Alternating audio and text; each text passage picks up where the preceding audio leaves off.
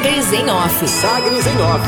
A coluna da Sagres com os bastidores da política. Com Rubens Salomão. Destaques desta quinta-feira, dia 19 de agosto de 2021. Na coluna Sagres em Off, você confere para o Ministério Público o contrato de consultoria da Comurg viola a lei de licitações. O Ministério Público de Goiás recomendou ao presidente da Comurg, a companhia de urbanização aqui de Goiânia, o Alex Gama de Santana a suspensão imediata do contrato com a empresa JBV, Assessoria e Contabilidade Pública Governamental, e que nenhum pagamento seja realizado a essa empresa.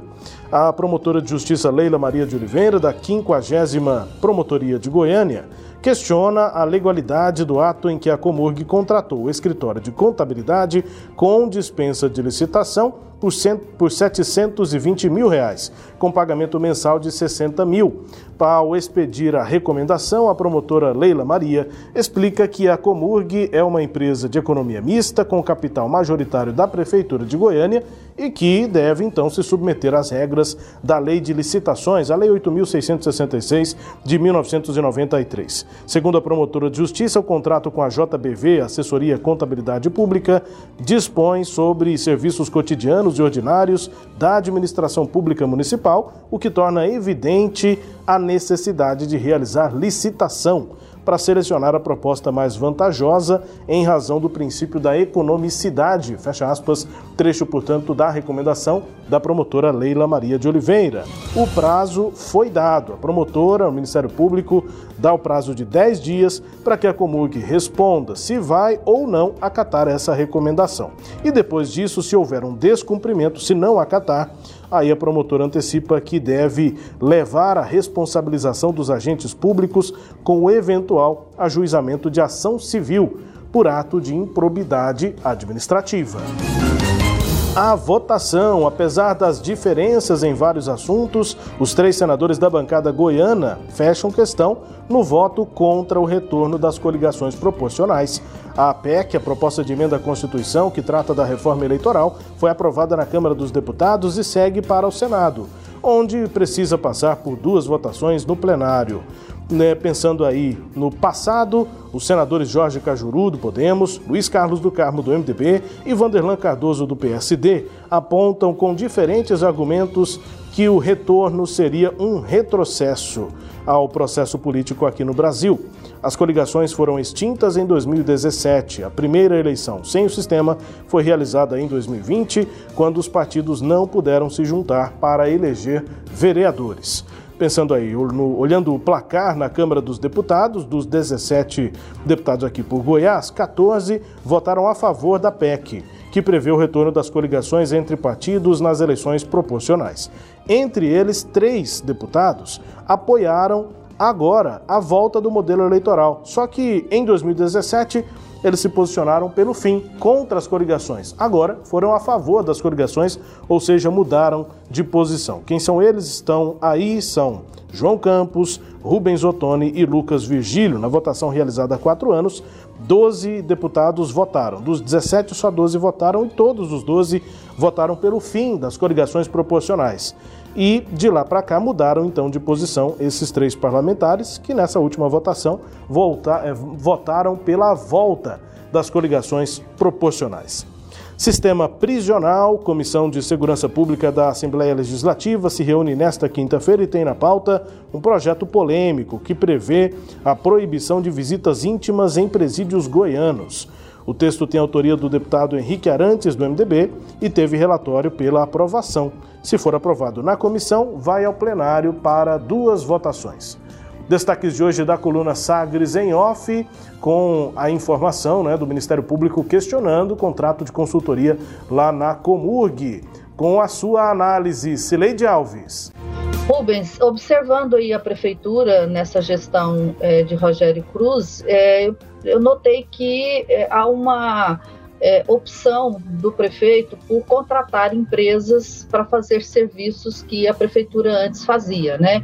Eu falo isso porque a gente teve o episódio da prefeitura fazer um, um pregão eletrônico para contratar uma empresa para que ela aplicasse vacinas da Covid, né, em Goiânia, um contrato aí para pelo menos um milhão de vacinas, serviço que o SUS a vida toda fez em Goiás, né, sem necessidade de reforço, e mesmo agora na pandemia, o SUS, é, a prefeitura tem a, a, a liberdade de fazer contratos temporários e isso foi feito.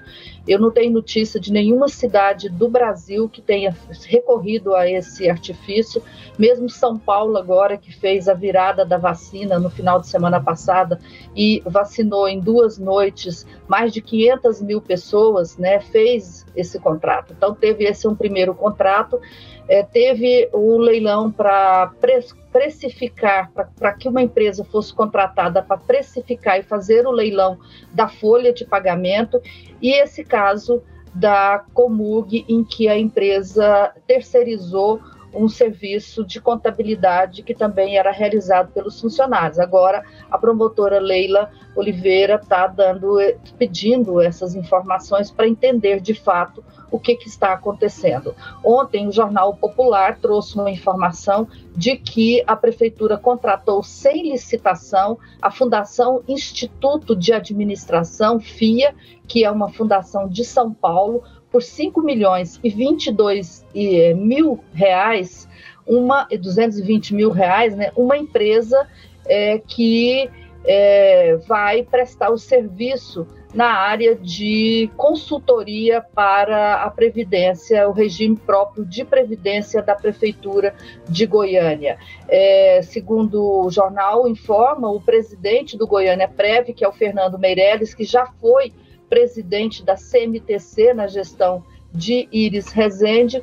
O, o objetivo é que essa fundação faça um diagnóstico a, com a sugestão de, de regras normativas, modelagem financeira, estudos atuariais, com o objetivo de desenvolver aspas, possíveis é, cenários e estratégias de sustentabilidade do regime próprio de previdência social dos servidores, fecha aspas, né? E o que chama atenção é que essa fundação, a FIA, no começo do ano, ela prestou serviço informalmente para a Prefeitura de Goiânia, sem contrato. Ela estava ajudando a, a reestruturar a Prefeitura e a fazer um estudo sobre a atuação do, do, do, da gestão pública. Na época, o prefeito disse que ia fazer uma licitação para contratar uma empresa que não seria a FIA.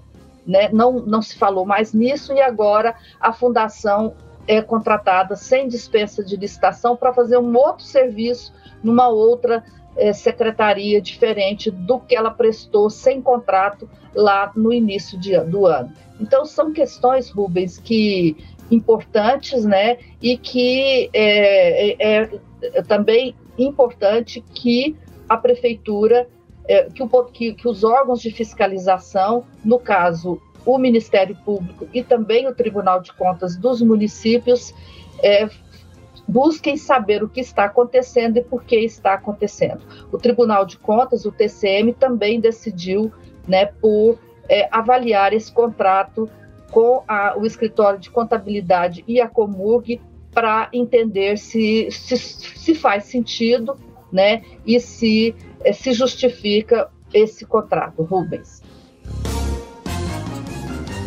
Destaques de hoje da coluna Sagres em off com análise de Cileide Alves, né? Enfim, essa opção da Prefeitura de Goiânia, da atual gestão na Prefeitura de Goiânia, não só na Comurg, mas também em outros eh, locais, em outros órgãos aí da administração. Agora em Goiânia, 8 e 19, destaques da coluna Sagres em Off, que também é podcast. A coluna está no Deezer, no Spotify, no SoundCloud, nos tocadores do Google e da Apple, com todo o conteúdo no nosso portal, o sagresonline.com.br.